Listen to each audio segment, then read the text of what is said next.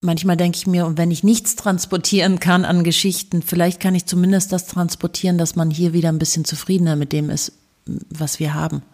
Denn ähm, diese Freiheitsbeschränkung tut wirklich körperlich und psychisch weh es macht sich wahnsinnig. Ich bin, wenn ich im Iran bin, manchmal kriege ich so einen Ausraster dann dort, weil ich meine, natürlich, wenn du in einer Demokratie geboren wirst und dann sagen dir ständig Leute, was du machen sollst und wie du dich verhalten sollst und dass du das nicht darfst und das nicht.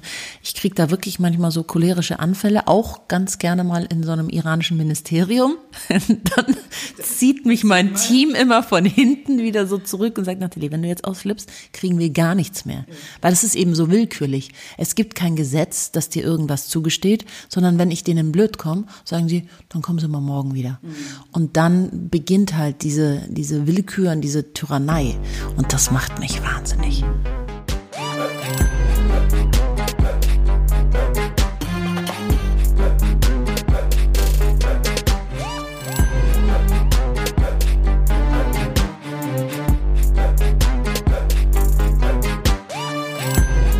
Salam.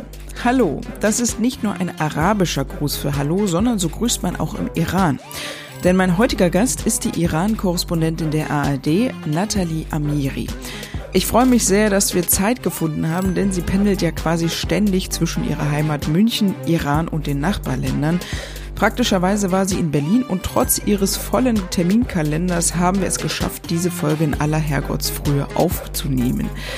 Nathalie Amiri ist Journalistin, Moderatorin und leitet, wie schon gesagt, das ARD-Büro in Teheran. Sie moderiert außerdem den ARD Weltspiegel und das Europamagazin Euroblick für den Bayerischen Rundfunk. Ich habe mit ihr natürlich über ihre, ja, zweite Heimat Iran gesprochen, denn ihr Vater stammt von dort. Sie ist also beruflich und privat sehr eng mit diesem Land verbunden. Ich war vor etwa drei Jahren selbst schon mal im Iran, habe aber, und da bin ich mir ziemlich sicher, nur einen Bruchteil von diesem faszinierenden Land auf vielen Ebenen kennengelernt. Natalie hat mit mir sehr offen und ehrlich über das Land und die derzeitige Situation gesprochen. Insbesondere über die junge Generation im Iran, die immer wieder auf die Straße geht, mehr Freiheiten fordert und versucht, sich gegen das Regime zu stellen, auch wenn sie alles dafür riskiert. Oder warum die Iraner und Iranerinnen die Zeit, als 2015 das Atomabkommen mit den UN-Mächten vereinbart wurde, als Flitterwochen bezeichneten. Nathalie erklärt mir auch, was es mit Taruf, der etwas angestaubten iranischen Höflichkeitsform, auf sich hat und wegen der sie im Studium viel zu oft Gäste zu Besuch hatte und kochen musste. Apropos Kochen, hol schon mal dein Rezeptebuch raus. Sie erklärt auch, wie man den teuren Safran richtig zubereitet. Und am Ende gibt's eine, finde ich, sehr, sehr berührende persönliche Geschichte zu einem sehr besonderen Teppich. Das Foto von diesem habe ich übrigens auf der Instagram-Seite des Zenit-Magazins verlinkt. Schau doch mal rein.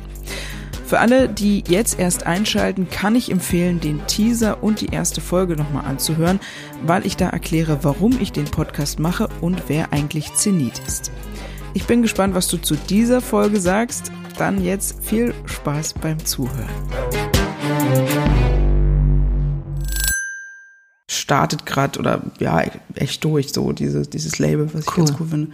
Weil natürlich, klar, so. Die Libanesen sind ja auch gute Geschäftsmenschen. Das stimmt. Aber ja gut, ich, ich, das typische Klischee kenne ich immer von Iranern, äh, dass sie alle Ärzte und Ärztinnen sind. Oder Teppichhänder. Ah, oder Teppiche, ne, das stimmt auch wieder. mein Papa Aber, zum Beispiel. Ach so, ja. sie, entweder sind sie Ärzte oder Teppiche. Ja, ja. Libanon ist so Business oder Finance oder Versicherung. Ja. Was anderes gibt's irgendwie nicht. Und also, schöne Frauen. Architektur. Ja, aber gut, das ist im Iran auch so. Also, stimmt. Eigentlich. Also das, mhm. ähm, ich war ja auch mal vor drei Jahren im Iran. Deswegen, Echt? Hm, aber da können wir gleich ja. erzählen. Moment. Khosh Hamadid, herzlich willkommen. Stimmt ja. das? Also Khosh Omadid. Oh Gott gleich den erst, ins erste Fettnäpfchen getreten. äh, Ketori. Chetori. Chetori. Khel Merci. Das, das ist, ist dann, dir geht's gut? Ja, also wie geht's dir? Und mir geht's sehr gut. Ah, sehr auch wenn es ein bisschen früh ist. So. Und ich eins wollte ich noch sagen. As didar ish khosh vaktam. Ja, als die دار شما خوشوقتم. Also schön, dich kennenzulernen. Ja, genau. Also ich, ähm, genau. Ich freue ja. mich sehr. Das ich wollte ich nur. Vielen Dank. Mein bisschen Persisch. Jetzt sag's nochmal auf Arabisch. Ich liebe Arabisch. Äh, ja, Marhaba. Äh, oh Gott. Ahlein. Ja, man kann, es gibt ja, ja, man kann äh, Ahlan sagen, also willkommen, dass Ja. du hier bist und äh, oder Marhaba, hallo. Ähm, äh, Kifik heißt, äh, wie geht's dir? Schöne Sprache. Und, ähm, Ich liebe es, Aber da, da, da könnte man jetzt wieder, glaube ich, äh, ähm, natürlich dann anfangen, ja, in, in dem Land sagen sie es so, in dem Land, das ist ja im Iran dann, sage ich mal, relativ allgemein gesehen, also ist ja, Ja, das stimmt. Eine also Sprache wenn man, in, naja, ist, ähm, wenn man äh, in die Provinzen geht, also Loren oder so verstehe ich äh, gar nicht. Loren? Ja. Wo ist es das? geht- ist Im Iran ist ja ein Vielvölkerstaat Ja. und 49 Prozent der Iraner sind ja Minderheiten, also gehören Ja. Minderheiten an und äh, das ist ja auch immer das Gefährliche, wenn es ähm, zu einem Bürgerkrieg kommen würde, dann würde dieses Land ähm, auch äh, Gefahr laufen zu zerfleddern, Mhm. weil es einfach sehr viele Minderheiten gibt, die dann auch separatistische Bewegungen anstreben könnten. so. Mhm. okay. Da fangen wir schon mal gleich mit einem gleich Thema an. Genau. Nee, aber ähm, was ich äh, gleich mal oder mit dem ich gleich starten wollte, ähm, du sprichst sechs Sprachen, habe ich gelesen. Ähm, also sprich Deutsch, Englisch, Farsi, also die iranische Amtssprache, wenn Ja. man so will, und Arabisch auch. Ja, also Oder- ich habe sechs Sprachen gelernt.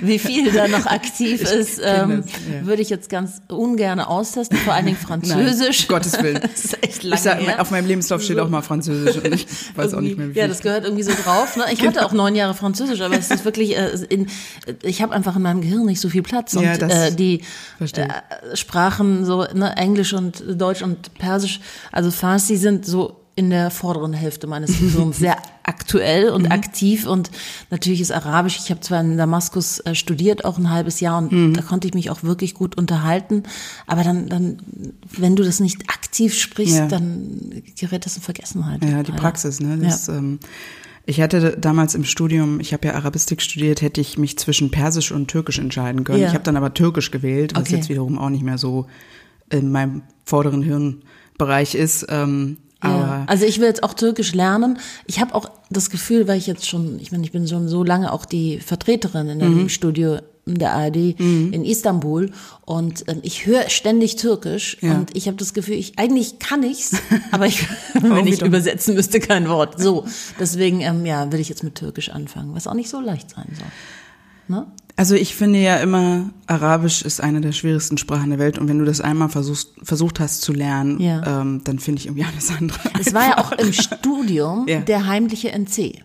Ja, also ja, wer ja, durch die. Arabischprüfung gekommen ist, ne, da, da wurde ausgesiebt bei der Arabischprüfung. Also es sind irgendwie ganz so radikal. 70 Prozent dann gegangen aus diesem Also schon im Studium. ersten Semester. Genau. Irgendwie die paar äh, Smalltalk-Vokabeln äh, ist man gleich mal raus. Ähm, Also du kannst ja Arabisch auch von deinem Elternhaus, aber Mhm. bei mir war das so, ich habe das wirklich nie richtig verstanden im Studium. Ich habe in Bamberg studiert auf Diplom und habe dann äh, zweite Sprache Arabisch genommen und dann bin ich nach Damaskus gegangen Mhm. Ja. und plötzlich habe ich die Grammatik und die Sprache auf Arabisch erklärt bekommen und plötzlich war alles schlüssig. Es war wie eine ganz durchschaubare mathematische Ja. Aufgabe. Es war total intelligent, ist diese Sprache.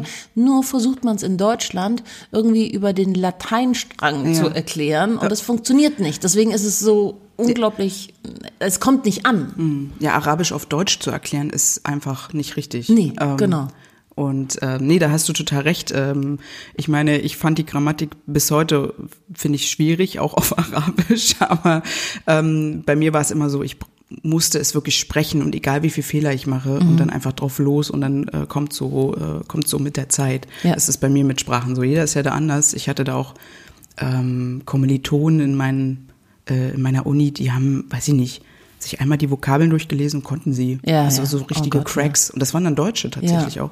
Ich Sehr hatte interessant. auch so jemanden im Studium, der hat dann die Zeitungen immer durchgelesen, die iranischen. Und ich war immer in so einem Zugzwang, weil ich ja einen persischen Papa hab und dachte mir Ja. dann, oh, ich muss es doch viel besser können. Und der kam dann mit solchen wahnsinnig tollen äh, Fachbegriffen an. Und äh, ich habe so Boston-Persisch gesprochen. Quantenphysik Ja, auf genau. Persisch oder Farsi. Eigentlich sagt man ja, man sagt ja Farsi, Farsi, ne? Also ja. Persisch ist ja, eigentlich, warum sagt man, da gibt's ja auch immer, gibt's ja irgendwie so Unterschiede, warum man jetzt Ja, man sagt, so man sagt, pocht? ähm, Farsi ist einfach die, also die, die Bezeichnung der Sprache. Und Persisch ist auf ist so Deutsch, wie, ne? ja, Persisch essen und Persisch sprechen und so, Persisch. Man sagt ja auch, also, die, die ganz alte Generation sagt ja auch Persien. Mhm. Ja, ja, ja. das- Wie Arabien. Und die, Ja. ja. also die, auch wenn sie Persien wahrscheinlich nicht mehr wirklich ähm, aktiv miterlebt haben, als es, es war vor 1900, ich glaube 23 oder Mhm. so wurde es umbenannt, dann in Iran. Aber ähm, ich glaube, das waren auch die Schlagzeilen früher in diesen ganzen Klatsch-Nachrichten. Ja. Ähm, Nachrichten. Da war ja ähm, Faradiba und Soraya war irgendwie die meist abgedruckteste Frau in diesen Yellow Pages Mhm. Ja. in Deutschland. Also jeder, jeder kennt Faradiba und Soraya. Soraya ja vor allen Dingen die zweite Frau des Schahs, Ja. weil sie war ja auch Halbdeutsche. Pahlavi. Du hast es ja jetzt gerade schon erwähnt, du hast äh, in Bamberg Orientalistik studiert, so, so hieß das, und mit Schwerpunkt Iranistik. Genau. Ähm, aber hast du dort erst Iran oder Farsi gelernt oder kanntest du das vorher auch schon durch deine Nee, Familie? ich hab's, mm, mein Vater, die Perser sind ja so ein bisschen anders als die Türken, wenn ich da jetzt mal so einen Pauschalvergleich Ja. ähm, aufstellen. will. Ich war immer so ähm, wirklich auch ein bisschen eifersüchtig und neidisch auf die, ähm, türkische Familien, die ihren Kindern einfach, die einfach diese Sprache weitergegeben haben. Und jeder, ähm, auch Halbtürke, kann Türkisch. Und ähm, bei Persern ist es nicht so. Also ich bin eine der wenigen Halbperserinnen, die Farsi spricht. Und auch meine Schwester spricht ein paar Brocken nur. Und ich habe das dann wirklich äh, äh, im Studium gelernt. Ich habe dann damals meinem Vater gesagt, ja, Papa, hättest du mit mir Persisch gesprochen, hätte ich was Anständiges studiert. So Zahnmedizin oder Jura oder so, mit dem man halt was auch wird. Ne? Aber äh, jetzt muss ich halt leider meinen Wurzeln auf den Grund gehen. Verstehe. Und äh, war das dann auch so, dass du, also weil du ja sagst, im Schwerpunkt Iranistik und deinen Wurzeln auf den Grund gehen, dass du eben dann schon früh die, ja, oder das Interesse ähm, zu diesem Land ähm, oder was hat sozusagen das Interesse an diesem Land geweckt? Ähm, also außer jetzt vielleicht die Sprache oder war das auch irgendwie Mhm. Ich glaube, ich der Kontakt zu mit- deiner Familie oder? Ich glaube, ich bin mit dem auf die Welt gekommen. Hm. Ähm, ich habe schon, ich bin ja in München geboren und aufgewachsen Hm. und ähm, ich, als damals äh, der Iran-Irak-Krieg ähm, lief, war der auch ständig Bilder in der Tagesschau und in den Nachrichten und ähm, immer wenn ich Iran gesehen habe und ich war drei und es waren Kriegsbilder, die auch, das sind ja keine schönen Bilder, habe ich gesagt, ich gehe Koffer packen. Also ich habe immer so einen so einen Drang verspürt, auch in diesem Land zu arbeiten und auch diese zwei ähm, Länder und Kulturen zu verbinden und sie gegenseitig verständlicher zu machen. Was ja dann letzten Endes dann auch irgendwie dann mein Beruf wurde, auch wenn gar nicht geradlinig. Also als ich angefangen habe zu studieren, habe ich nicht gesagt, ich will mal die Iran-Korrespondentin der ARD werden.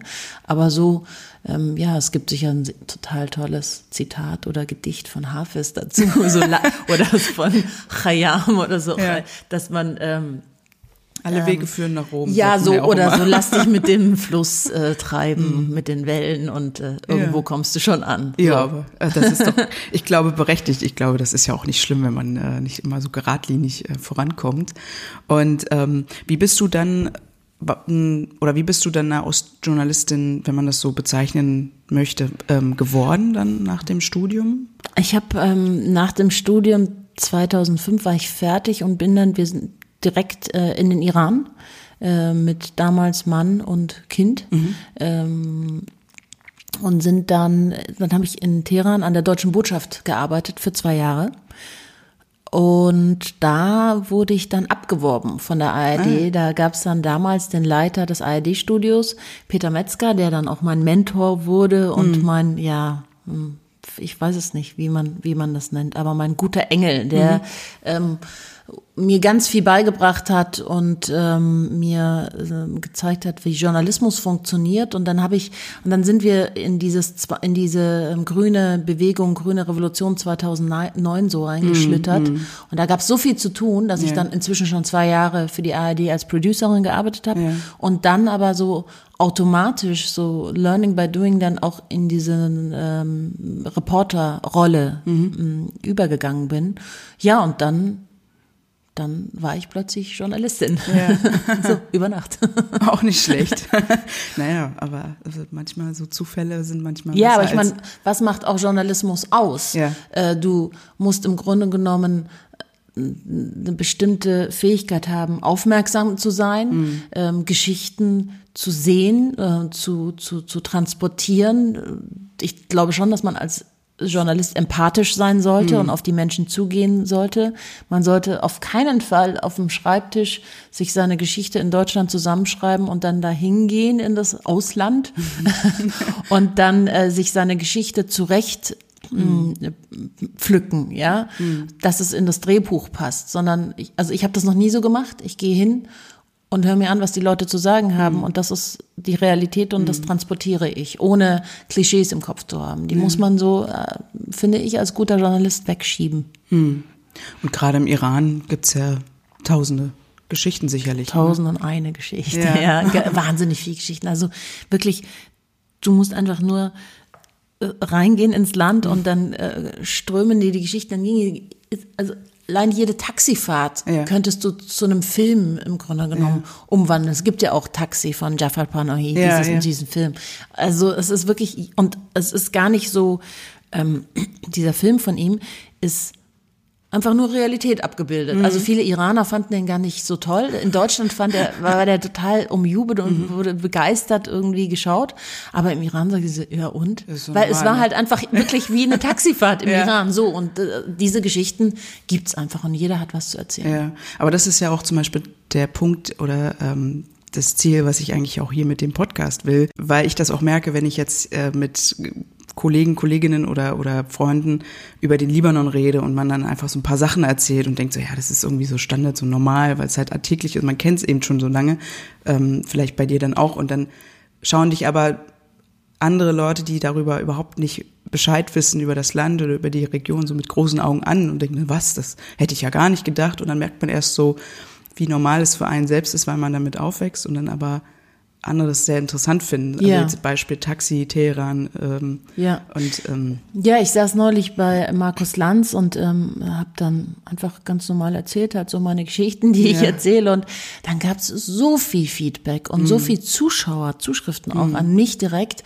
die gesagt haben, oh danke, dass du uns dieses Land erklärt hast. Mhm. Und es war für mich so fremd und so dunkel und so schwarz und äh, fundamentalistisch, ja. ja. Und ähm, ich hatte wirklich auch Angst Angst vor diesem Land und dadurch äh, transportiere ich natürlich auch ähm, das, dass es dort Menschen gibt, mhm. die wie wir auch Sehnsüchte haben und ähm, die uns eigentlich in ihrem Verhalten sehr nah sind. Mhm. Also auch, auch in ihrer Kultur im Iran. Natürlich sind sie überschwänglich und wahnsinnig ja. gastfreundschaftlich und, und, und, und laut, ja, lauter als wir, aber sie sind uns gar nicht so, ähm, so fern. Ja. ja. Ich, äh, Entschuldigung, dass ich gerade hier ja, raufgucke. Ja, ja. Ich habe äh, nämlich was gesucht, was ich ähm, ähm, genau, ich fange mal doch mal mit dem anderen an. Ähm, weil das, was du gerade angesprochen hast, ähm, das, was du gerade angesprochen hast, das äh, geht, ging mir nämlich genauso, als ich vor drei Jahren im Iran war. Ähm, da habe ich so eine private Reise gemacht mit einer Gruppe. Das war total spannend. Wir sind durchs ganze Land gefahren, von äh, ähm, Shiraz angefangen bis also Süden einmal quer durchs Land in den Norden nach Teheran. Mhm. Und mir ging es ähnlich. Also ich hatte damals auch ein diffuses Bild über dieses Land. Man kriegt so ein paar Sachen mit über die Medien und ein paar Sachen über Social Media, ein paar Sachen über Freunde, die irgendwie von dort kommen oder erzählen. Und ich bin aber natürlich auch immer eher jemand ähm, und ein Fan davon und äh, versuche das auch immer weiterzugeben, dass man sich eigentlich immer ein eigenes Bild machen sollte. Mhm. Weil jeder natürlich unterschiedliche Erfahrungen in den jeweiligen Ländern macht, egal wohin jetzt auch. Und gerade weil die Realität ja auch oft weit, ja, weit weg vom, von den verbreiteten Stereotypen sein kann. Ähm, und mein Gefühl dort war dann auch sehr, äh, oder auch danach, dass das schon so ein Land ist, das verzweifelt versucht oder für das angesehen werden möchte, was es ähm, wirklich ist und nicht so, wie es eben oft dargestellt wird. Also ich hatte dort wirklich oft Begegnungen ähm, mit äh, Iranerinnen, Iranern, die furchtbar freundlich, gastfreundlich, also warum auch nicht? Also ist ja auch eigentlich so, als würde das wäre das jetzt irgendwas Besonderes. Das betrifft ja irgendwie alle Länder. Ähm, die aber dann wirklich auch ähm, einem dann gesagt haben, ja, wir, wir, wir wollen was ändern, wir, wir sind nicht so, wie es dargestellt wird, etc. Und, und solche Menschen begegnen die ja sicherlich, also gerade jetzt klar als Iranerin oder Halbiranerin, äh, vielleicht noch mehr, aber auch als Journalistin, oder? Ja, ständig. Das ist es ja, was mich manchmal verzweifeln lässt, weil ich kann gar nicht so viele Weltspiegelbeiträge und, ähm, und Reportagen machen, um äh, das wirklich ganz genau abzubilden und die Klischees aus den Köpfen der Menschen hier äh, zu, zu, zu eliminieren, weil äh, ja, also wie, wie ich schon vorher gesagt habe, es sind einfach ganz normale Menschen wie wir und gerade die Jugend, die einfach ähm, gefangen ist in in so einer Tragödie der, mhm. der Geschichte, weil sie jetzt einfach Kinder der Revolution sind und mhm. aber nichts mehr mit der Ideologie der Islamischen Republik zu tun haben mhm. wollen. Also diejenigen, die auf der Straße noch kämpfen und die Protestierenden niederprügeln, die haben auch, glaube ich, nicht so die Ideologie im Kopf, sondern einfach, weil das Geld, mhm. sie werden gezahlt von der Islamischen Republik dafür, sie, ne, Basij-Milizen und mhm. Revolutionsgarde, genau, also diese, die Generation, die jungen Leute, die ja 60 Prozent sind ja unter 30 mhm. im Iran, also eine extrem junge Bevölkerung, die haben nichts mehr mit der Islamischen Republik ähm, zu tun. Sie möchten auch nichts mehr mit ihnen zu tun haben. Mhm. Sie sehen über die sozialen Medien, was sich außerhalb ihres Landes abspielt. Sie sind ähm, auch verbunden mit der Welt über die sozialen Medien. Mhm. Die sozialen Medien sind, glaube ich, die größte Gefahr für mhm. das System der Islamischen Republik, weil die Menschen schon seitdem sie Satellitenfernsehen, ich glaube so um 2000 oder so kamen dann diese ganzen Satellitenschüsseln mhm. raus, äh, die Menschen gesehen haben, wow, äh, wie leben denn der Rest der Welt ja. so, äh, die, die Menschen am und, und warum wir nicht. Und über, über die sozialen Medien kommen natürlich auch sehr viel Informationen jetzt inzwischen raus, wie korrupt ihre hm. politische Elite ist und wie viel ähm, Geld sie sich äh, in die Taschen stecken mhm. und zum Beispiel ihre eigenen Kinder äh, auf Elite-Universitäten im Ausland schicken, mhm. doppelte Staatsangehörigkeiten haben, ja, mhm. und ganze Straßenzüge in Vancouver von Revolutionsgardisten äh, gebaut sind, ja, und die mit so viel Bargeld dann in diesen Wolkenkratzern sitzen, ja. weil sie das alles rausgebracht haben. Das schürt natürlich unglaublich große Wut, weil die Menschen sagen, einerseits verkauft ihr uns eure Ideologie und andererseits macht ihr euch die Taschen voll mhm. und ähm, schafft euch ein gutes Leben, während wir hier unterdrückt werden und keine Freiheit haben. Mhm. Und das ist natürlich etwas, ein Phänomen, eine Stimmung in der Gesellschaft, die äh, wellenartig immer wieder hochkommt, aber in immer kürzeren Abständen. Mhm. Und ähm, Viele sitzen ja in Deutschland und sagen, ja, warum gehen die denn jetzt nicht mal einfach auf die Straße und ziehen mm. sich jetzt mal das Kopftuch einfach von der, vom Kopf? Ich meine, das kann ja nicht so schwer sein. Doch, es ist verdammt schwer. Mm. Ich war ähm, bei mehreren Protesten auf der Straße, unter anderem 2009. Das kann man sich nicht vorstellen, wie viel Söldner, Geheimdienstmenschen, Basij-Milizen bewaffnet auf der Straße sind und ich habe nur versucht, mein Handy zu heben und nur diese kleinste Bewegung deines Armes wird verfolgt und du wirst einfach mhm. eingesperrt und mitgenommen und du weißt nicht, in welches Verlies. Ich meine, 2009 haben die, haben sie Menschen äh, in Kashizak, das war so ein Gefängnis, vergessen. Sie haben sie mhm. gefoltert und dann in solchen, weil sie einfach überwältigt wurden von diesen Massen, die auf der Straße waren, mhm. gegen das System, ähm, sie haben einfach Menschen vergessen in Gefängnissen und sie verhungern lassen. Also es, es, es ist nicht so leicht, äh, dieses System zu überkommen. Sagt ja. man überkommen? Ja, zu oder, über, äh, zu, zu, zu, zu stürzen, ähm, ja. wenn man so will. Ja, so. Und ähm, ich meine, jetzt die jüngsten Proteste zeigen das ja auch, dass das äh, auch immer wieder, weil du ja sagst, äh, wellenartig auch wieder vorkommt und der Unmut ja auch steigt. Und letztes Jahr war ja auch 40 Jahre nach oder islamische Revolution. Ja. Und genau, du sagst ja auch, ähm, die Menschen, also und gerade viele Jüngere riskieren ja dann eben auch viel, wenn sie auf die Straße alles. gehen. Also wirklich alles, ihre Existenz. Ja. Und ich meine, im November haben wir die Proteste gesehen. Äh, von Reuters gibt es eine Zahl, die äh, besagt, dass es 1500 ähm, Menschen waren, die einfach erschossen wurden auf den Straßen. Mhm. Und es sind immer noch Tausende in den Gefängnissen. Mhm. Darüber hören wir ja gar nicht, weil die niemand berichtet darüber. Es gibt ja keine NGOs im Iran. Es gibt äh, eine Handvoll Journalisten, mhm. die aber, ich meine, ich, ich arbeite ja dort selber. Wir, wir werden ja abgehalten von all diesen ähm, Informationen. Wir bekommen die ja nicht. Kein Anwalt darf mit uns sprechen. Wir dürfen nicht vors, vors Gefängnis ähm, gehen und drehen. Ich meine, nach solchen Protesten sieht sieht man aber, ich sehe dann Bilder ähm, von, von Menschenmassen, die vor den Gefängnissen stehen. Das sind alles Eltern, die ihre Kinder suchen. Mhm. Und natürlich gibt es dann auch Eltern, die sagen, ich lass dich nicht auf die Straße gehen. Weil entweder ja. wirst du erschossen oder du kommst ins Gefängnis mhm. oder du verlierst deinen Studienplatz.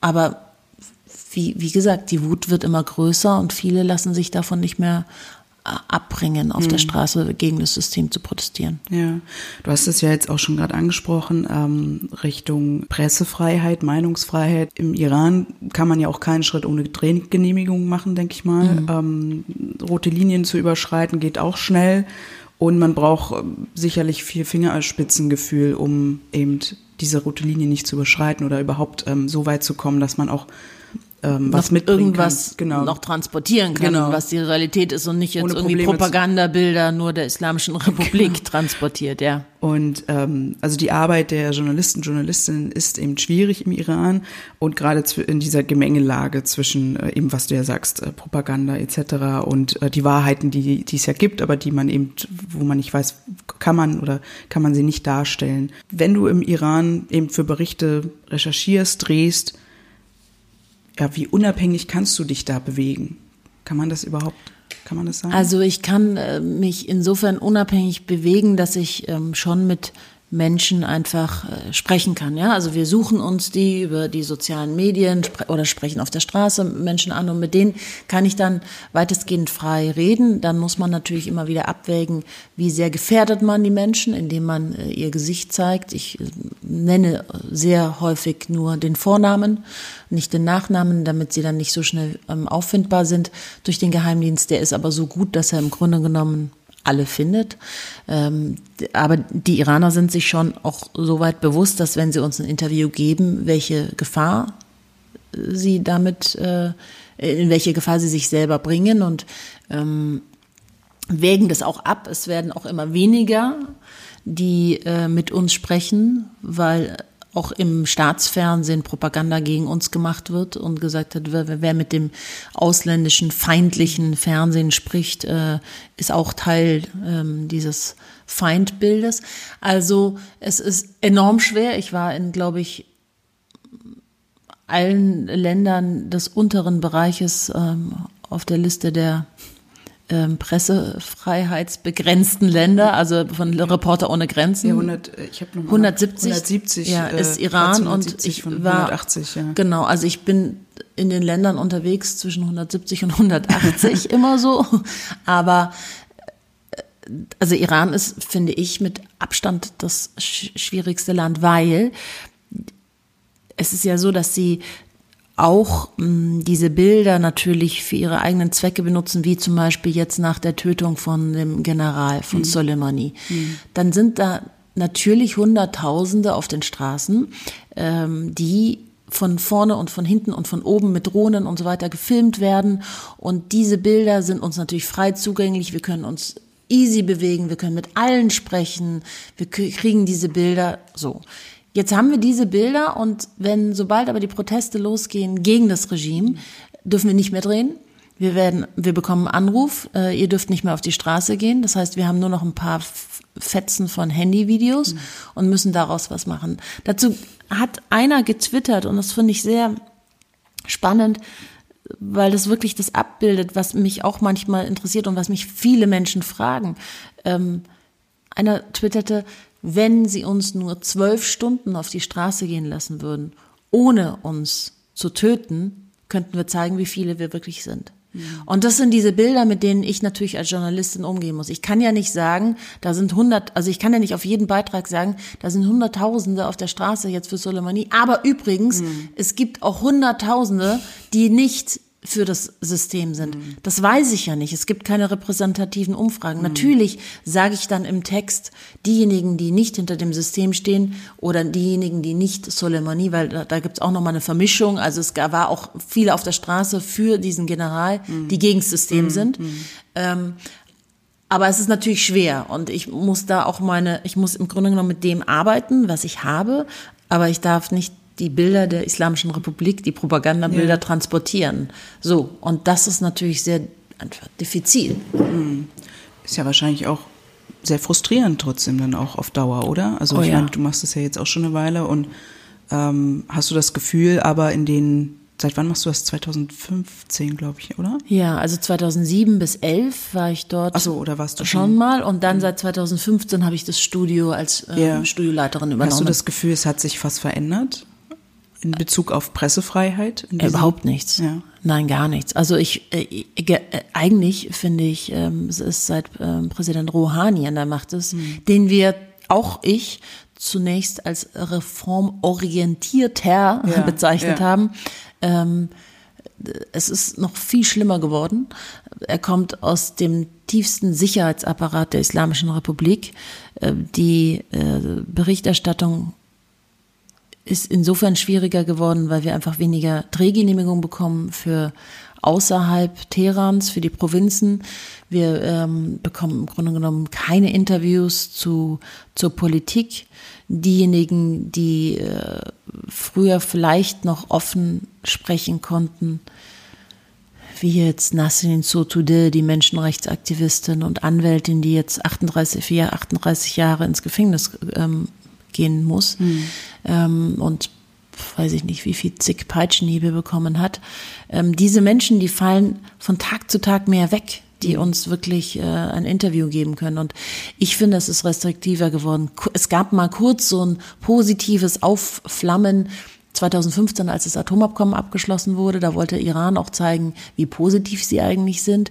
Und da wurden wir weniger geärgert. Mhm. Aber seitdem das Ganze gekippt ist mit dem Ausstieg der Amerikaner 2018 im Mai und den darauf folgenden Sanktionen, wurde es immer schwieriger im Land überhaupt noch ähm, zu drehen und ähm, zu arbeiten und ähm, auch weil Präsident Rouhani und so seine Regierung so ein bisschen mit dem Rücken zur Wand steht jetzt und die Hardliner das Sagen übernommen mhm. haben, weil sie sagen, ja, wieso haben wir überhaupt dieses Atomabkommen ja. abgeschlossen? Seht ihr, das kommt davon, wenn man mit dem Westen einen Deal macht. Ähm, sie halten sich nicht ans mhm. an die Verträge und sie steigen aus einseitig und ähm, ja, verpassen uns noch die härtesten Sanktionen aller Zeiten. Hm. Und du hast wahrscheinlich noch, du hast wahrscheinlich noch Familie im Iran. Ganz ähm, wenige, ja. Ganz wenig, äh, sind die hauptsächlich in Teheran oder wie verteilt? Hm, ich habe noch eine Tante in Yazd ähm, ja. und äh, sonst äh, gibt's nicht mehr viele. Wir haben noch ein Haus in Teheran, in dem immer alle, wenn sie ja. aus dem Ausland zurückkommen, dann wohnen. Aber viele Mitglieder meiner Familie sind äh, in Amerika und in Kanada. Mhm. Aber schon lange auch. Ja. Und was denken deine, was denkt deine Familie über deine Arbeit als Reporterin? Also, mein Vater macht sich natürlich immer große Sorgen, weil er dieses Regime kennt und ähm, sehr misstraut und mhm. ähm, ja, aber ich lasse da, also kann sich Sorgen machen.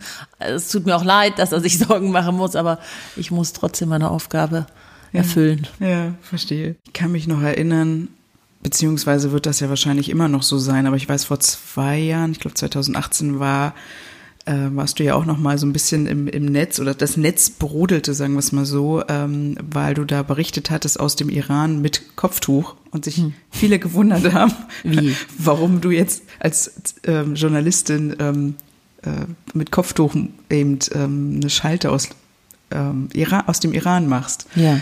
Ähm, ich meine, ich weiß die Antwort, aber erklär das doch vielleicht mal für, für Ja, es ist wirklich spannend, weil ich meine, das war Jahreswechsel 2017 auf 18. Mhm. Und plötzlich war das ein Riesenthema. Ich meine, ich war davor auch mit Kopftuch schon immer in jeder Schalte ja. und danach auch. Und aber irgendwie hat es da eine Social Media Welle gegeben, äh, die vielleicht auch ein bisschen so mit dem Geist, Zeitgeist unserer Gesellschaft äh, mhm. zu tun hat, dass man plötzlich so aggressiv auf ein Kopftuch reagiert. Mhm. Ja, ich habe dann erklärt, äh, dass es einfach gar keine Option ist, ob ich es aufziehe oder nicht, sondern es ist Gesetz mhm. und dass wir uns an Gesetze halten müssen. Das äh, fordern wir ja auch hier von Ausländern. So, und ähm, dann gab es wirklich auch nicht wenige, ich war entsetzt darüber, äh, Zuschauer, die gesagt haben, dann schick doch einen Mann. Ja. Also ich meine, ja. wie chauvinistisch ist das ja. denn? Also ich möchte lieber meinen Job behalten und ein Gesetz befolgen und dann habe ich halt dieses Kopftuch auf und ich ziehe es ja dann auch wieder ab, wenn ich in Deutschland bin. ja, ich moderiere ja nicht den Weltspiegel mit Kopftuch. Ja. Ich meine, und wenn, vielleicht eines Tages kommen wir noch dahin, dass man äh, so viel Freiheit hat hier oder nicht so ein, das Kopftuch nicht so ein Erreger ist für viele oder. Mhm. Aber ähm, ich kann mir auch das Kopftuch nicht, finde ich, auf, bei einer Schalte runterreißen, weil ich bin keine politische Aktivistin. Ich bin Journalistin. Hm. So, und ähm, wenn Angela Merkel in den Iran geht, muss sie auch ein Kopftuch aufsetzen. Hm. Und Antonia Rados, meine Kollegin von RTL, hat auch immer ein Kopftuch auf. Und so ist es nun mal. Ja, aber das war ein Riesenthema. Man hat mehr über das Kopftuch geredet als über deine Arbeit. Dann, ne? Ja, und das hat mich wirklich mhm. geärgert. Ich meine, da sind Menschen auf die Straße gegangen. Es waren ja diese mhm. landesweiten Proteste und es war gerade Jahreswechsel und ich glaube, es war auch so ein bisschen gerade, äh, wie nennt man das nicht, Sommerloch im Winter, aber es war einfach kein Thema da. Mhm. Dann war ich auch in jeder Nachrichtensendung einfach sehr präsent und wie gut, denn dann konnte mhm. ich einfach mal sagen, was die Menschen da riskieren und warum sie auf die Straße gehen und warum sie unzufrieden sind. Aber ja, es wurde dann nur über mein Kopftuch gesprochen und das war ein bisschen traurig. Ja. Also es gibt diese strengen Kleider, Kleidungsvorschriften im Iran. Ähm, ich kann mich auch noch erinnern, weil wir dann, als wir da waren, klar, man musste eben ein Kopftuch tragen und äh, lange Kleidung, was ich auch interessant fand, natürlich am Anfang erstmal ein bisschen befremdlich war, logischerweise, wenn man das sonst nicht tut. Ähm, und dann, also wir waren zwei Wochen da, man dann wirklich nach einer Woche sich ähm, tatsächlich sehr dran, äh, sehr schnell gewöhnt. dran gewöhnt hat. Vor allen Dingen gewöhnt sich dran, dass du nicht immer Haare waschen musst. Auch bei Schalten. Ja, stimmt. Und ähm, vor allen Dingen dann, wenn man das, äh, wenn man das dann ähm, abgelegt hat oder äh, irgendwie mal der Wind wehte und das ähm, weggezogen hat, dass man dann sich wirklich so ein bisschen nackig gefühlt hat. Das war ein ganz komisches Gefühl. Also da habe ich auch äh, viel so über Freiheiten und Nicht-Freiheiten ähm, gelernt und gefühlt, ähm, äh, wie es dann ist, ähm, sowas tragen zu müssen und eben äh, gezwungen zu sein und dann eben auch die Freiheit zu haben, es eben nicht zu tun oder eben sowas nicht tragen zu müssen oder ähm, gezwungen zu werden, ähm, egal was es jetzt ist, ob es jetzt lange Kleidung oder ein Kopftuch oder so ist, also um dann, wenn man dann wieder in Deutschland ist. Also das ja, sehr interessant. überhaupt dieses Gefühl ähm, der frei zu sein, ja. ist für mich ein unglaublich ähm, wertvolles Gefühl, dass ich mhm. das haben darf. Und ich glaube, dass das sehr viele in unserer Gesellschaft vergessen haben, wie sich das anfühlt, weil sie schon so lange frei sind mhm. und weil sie schon so lange in Frieden leben. Und dieser Missmut hier in Deutschland und diese Unzufriedenheit und dieses ständige Nörgeln an allem regt mich wirklich mhm. extrem auf, weil ich eben in Ländern unterwegs bin, in denen die Menschen nichts davon haben. Mhm. Und ähm, es, also manchmal denke ich mir, wenn ich nichts transportieren kann an Geschichten, vielleicht kann ich zumindest das transportieren, dass man hier wieder ein bisschen zufriedener mit dem ist, was wir haben.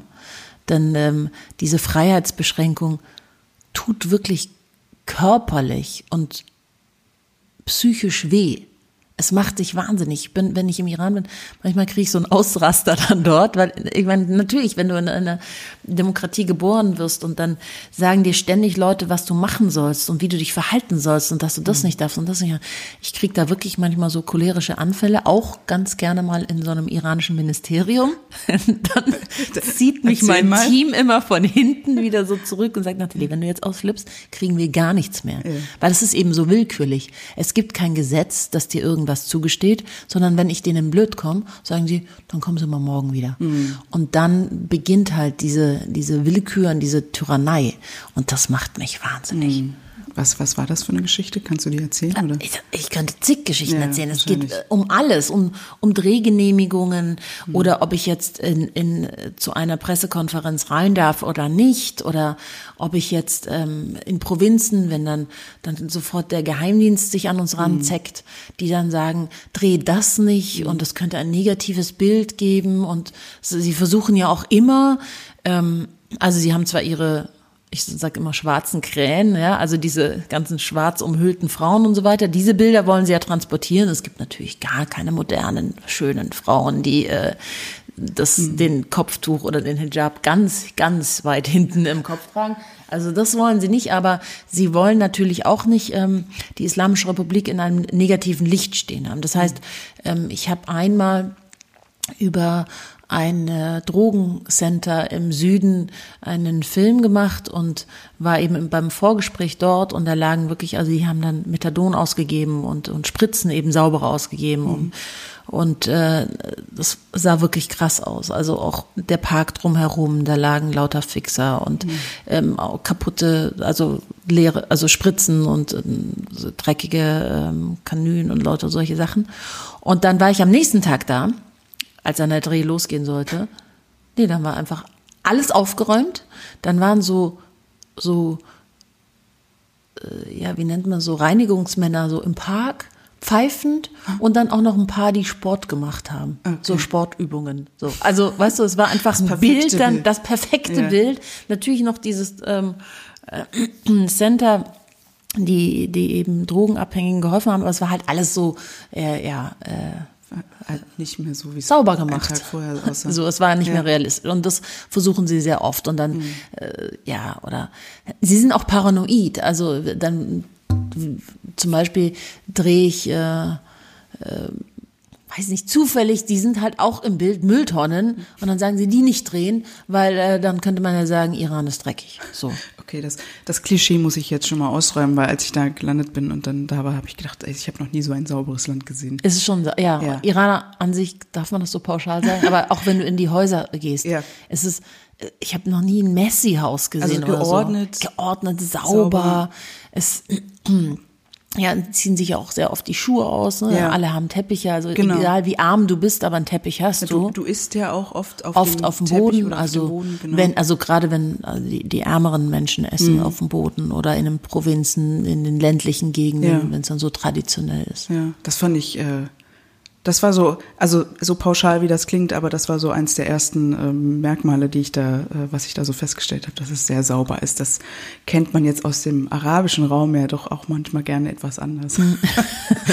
äh, aus Libanon. Das darfst du jetzt sagen. Ich darf das sagen, genau. Ähm, nee, weil du es ja auch schon angesprochen hattest, ähm, jetzt nochmal, um kurz zurückzukommen auf diese ganze Hijab-Geschichte, aber ich will das jetzt auch gar nicht ähm, künstlich in die Länge ziehen, aber ähm, es ist natürlich überraschend. Also das, als ich dann auch da war, hat man ja auch gesehen, dass gerade in den Großstädten viele Frauen ja auch die Grenzen austesten. Also gerade mhm. Teheran äh, ist da, glaube ich, auch weit, indem sie eben ähm, das Hijab eigentlich nur noch so auf, auf den Hinterkopf äh, legen mhm. und ähm, als Accessoire, so ein Fashion. Genau, ja, also ja, es sieht teilweise so, auch ja. wirklich, ich fand das auch ja. wirklich totschick bei vielen. Und ähm, ja, und wenn du dir die Entwicklung anschaust, wie in den 80er Jahren die Frauen sich verhüllen mussten. Ja. Und ich, ich kann, ich weiß es selber noch, als ich dann ähm, als Kind dort war mit meinen Eltern und ähm, da gab's so Komitee, die waren auf der Straße, die Sittenpolizei und die hat, also die gibt's immer wieder mal auf der Straße, aber damals waren die mhm. überall an jeder Ecke gestanden. Und wenn da nur eine Haarsträhne von deinem äh, Kopftuch raushing und dann, dann haben die dich angeschrien und mhm. Frauen, die Lippenstift ähm, trugen, wurde dann, äh, die wurden beschimpft als Nutten und ihnen wurde dann also das war wirklich ganz aggressiv und man hat Angst bekommen. Die waren richtig furchteinflößend mhm. und dann haben die ähm, so Taschentücher den Frauen gereicht mit ihrem Lippenstift, dass sie ihn abwischen ab, äh, sollen und die haben das dann ganz hektisch gemacht und in diesen Taschentüchern waren Rasierklingen drin. Oh. Also solche Dinge gab es einfach zu Beginn der islamischen Revolution in den 80er Jahren und es war ähm, alles schwarz, bodenlang, mhm. unter den bodenlangen ähm, Kleider, äh, Mänteln musste man auch noch Strümpfe tragen, mhm. schwarze Strümpfe. Und jetzt, also wenn man diese zwei Bilder entgehen, die Frauen haben sich einfach Stück für Stück ihre Freiheit ein bisschen wieder zurückgekämpft, erkämpft mhm. und ähm, haben wirklich jetzt äh, ein Bild von sich, äh, zeigen sie auf den Straßen in Teheran. Ich meine, das ist äh, wirklich sehr, sehr modern und sehr, ähm, äh, sehr freizügig, wenn man es mhm. vergleicht zu den Bildern äh, ja. in den 80er Jahren. Ich sage auch immer, wenn sich im Iran äh, mal etwas entwickeln sollte, eine Revolution wirklich stattfinden sollte, dann werden die Frauen die Anführerinnen sein. Du willst noch viel mehr über die Länder des Nahen Osten, Nordafrika und Zentralasien erfahren? Du wirst exklusiv eingeladen, wenn das Who and Who der Nahostexpertin, Expertinnen bei Konferenzen, Workshops und Lesungen zusammenkommt. Du wirst regelmäßig auf dem aktuellsten Stand sein, was in der Region so los ist und diese komplexen Zusammenhänge verstehen. Du bist bei Ausstellungen, Fotopreisen oder du kannst kulinarisch eintauchen und lernen, wie man Hummus, Tabuli und noch mehr leckere Hausmannskost aus der Region selbst kocht bei unseren Zenit-Kochkursen. Ja, und es gibt noch vieles, vieles mehr. Was musst du dafür tun? Ja, einfach die Zenit Club Mitgliedschaft abonnieren und das für nur 79 Euro im Jahr. Und hey, liebe Studentinnen, Studentinnen, ihr kommt schon für 49 Euro in den Club. Die Mitgliedschaft bündelt alle Leistungen und Inhalte des Print- und Online-Formats und informiert euch an jedem Ort der Welt online und offline über die aktuellen Entwicklungen im Nahen Osten, Nordafrika und Zentralasien. Und ganz wichtig, mit der Clubmitgliedschaft fördert ihr auch die Projekte und Ziele der gemeinnützigen Candid Foundation, die das Print- und Online-Magazin veröffentlicht die sich auch für die Völkerverständigung sowie der Förderung der Presse- und Meinungsfreiheit, insbesondere in den muslimischen Ländern einsetzt. Also, mit 79 oder ermäßigt 49 Euro im Jahr bist du dabei und wirst Teil der Zenit-Familie. Und jetzt viel Spaß beim Weiterhören. In gewissermaßen hat sich schon ein wenig verändert, zumindest wenn man jetzt die Kleidung betrachtet. Also ja, also alles. Mhm. Auch äh, früher gab es ja, es war ja wirklich richtig fanatisch mhm. äh, dann von den Extremisten diese Revolution ausgeführt. Mhm. Ja, da gab es keine Widerrede, da gab es keine Kritik und es wurden, äh, ich weiß, dass dann ja, also Partys wurden immer gestürmt von der Sittenpolizei. Die werden jetzt auch noch gestürmt, aber es gab mal so eine kurze Hochphase, so mhm. um Khatami herum. Präsident Khatami war so für mich der Einzige, der vielleicht hätte eventuell wirklich Reformen ähm, durchsetzen können. Es gab damals äh, auch eine Zeitung, ich habe damals als Schülerin dort ein Praktikum mhm. gemacht und das war wirklich, das waren noch tolle Denker und mhm. äh, Intellektuelle an dieser Zeitung, die in dieser Zeitung, die dort gearbeitet haben. Da blühte alles so ein bisschen auf. Und mhm. dann kam 9-11 mhm. und dann kam Bush und dann sagte er, Achse des Bösen, Iran mhm. gehört dazu. Und das Ganze war im Keim erstickt und dann kamen wieder diese Hardliner an die mhm. Macht, ja, und so. Also diese zarten Versuche einer Reformbewegung wurden im Grunde genommen von innen, von den Hardlinern, aber auch von außen dann im Keim erstickt. Mhm. Naja, man merkt ja auch daran, äh, dass sozusagen dann mit, äh, wenn die, wenn die internationale Gemeinschaft oder ich sag mal, in dem Fall war es jetzt nur die USA, so draufblickt und sagt, dass ihr seid jetzt die Bösen, mhm. dass natürlich sich intern dann natürlich so, so, so eine, so eine Stimmung aufmacht, ähm, ja, dann wir gegen alle vielleicht. Ne? Das ist so perfekt, weil die ja. Islamische Republik hat eine der Säulen der Islamischen Republik ist ja die Feindschaft zu den Amerikanern. Hm. Ähm, wenn die fällt, beginnt man eventuell alles in Frage zu stellen. Hm. Das ist genauso wie mit dem mit dem Kopftuch. Ähm, als die Mädchen vor zwei Jahren begannen, das auf die Straße ging oder war es letztes Jahr ähm, und hatten wirklich enorm mutig ihr Kopftuch abgenommen ja. und auf diesen Stock vor sich Stimmt, ähm, das ich, kann ich mich erinnern. Ge, ge, getragen dann in, mitten im Stadtzentrum man denkt sich, ja, jetzt lasst halt das Kopftuch weg. Ich meine, ihr kriegt dafür so viel Kritik auch aus dem Ausland. Lasst doch die Frauen jetzt das Kopftuch abziehen. Aber wenn man beginnt, diese Freiheiten zu geben, bricht das System der Islamischen Republik zusammen. Denn dann möchten die Leute mehr. Mhm. Und davor haben sie Angst, die Machthaber. Mhm. Wenn du ihnen ein Zugeständnis gibst, dann reißen sie die Hand aus und zum Schluss sind sie die, die sterben werden. Ja. Ich meine, so eine ähnliche Entwicklung gibt's ja jetzt auch gerade in Saudi-Arabien oder in den letzten Jahren, ähm, wo ja jetzt auch Frauen Auto fahren dürfen ähm, und ähm, arbeiten dürfen oder auch ausreisen dürfen. Wobei da ja, wie gesagt, könnte man ja vielleicht sogar sagen, Parallelen gibt zum Iran, weil das Königreich so ähm, im Grunde ja auch möchte, dass die Menschen oder dass die Frauen eben auch wenig Gründe haben, um jetzt sich dagegen aufzulehnen. Ne? Und ja, wobei, das ist so zumindest ihre Argumentation. Ne? Also wobei ich Saudi-Arabien die Entwicklung der Modernisierung etwas kritischer sehe, ja. weil ich ähm, ich bin keine Expertin für Saudi-Arabien, aber das, was ich mitbekommen habe, ist, dass sie enorm viel Lobbyisten gezahlt haben, mhm. ähm, wirklich ganze Lobbyfirmen, die das Image Saudi-Arabiens aufbauen wollen. Und die wissen halt ganz genau, was wir im Westen toll finden. Also lässt man einfach mhm. mal äh, in Kino Frauen und Männer. Das finden wir super. Da machen wir sofort Bilder drüber und Filme und reden darüber. Und wow, ja. Saudi-Arabien.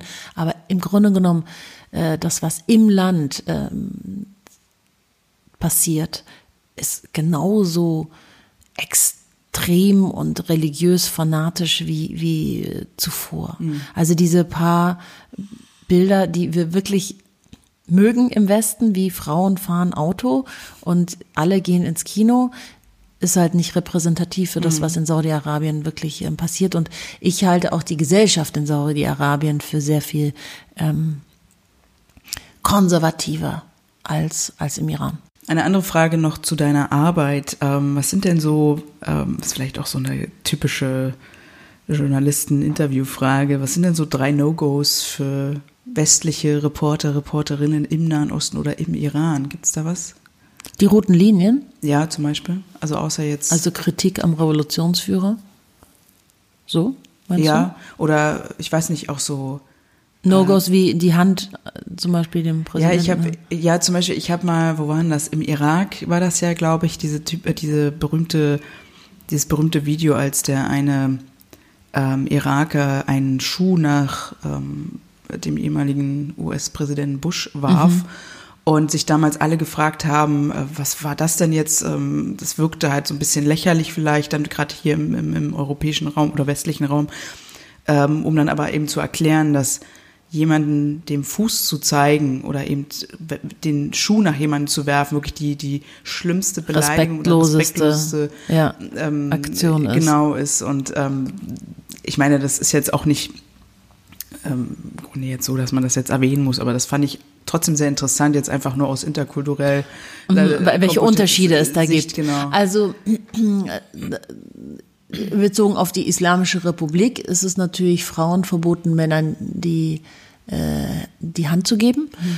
Und äh, andersrum, also und dann ist, kommen dann natürlich, wenn dann deutsche Delegationen äh, in den Iran kommen, ganz lustige, ähm, etwas peinliche äh, Begegnungen dann zustande, weil äh, die Frauen dann so freudig strahlend so die Hand dem entgegenhalten mhm. und der sie dann nicht nehmen darf, weil drumherum, also er würde sie wahrscheinlich nehmen, gerade die Leute im Außenministerium. Ich glaube, wenn es Regime-Change gäbe, würden die sich alle Krawatten anziehen und morgen halt dann in der Demokratie arbeiten, aber er, er darf halt nicht. Mhm. Und so, also das ist schon mal so eine Sache, die ich immer beobachte.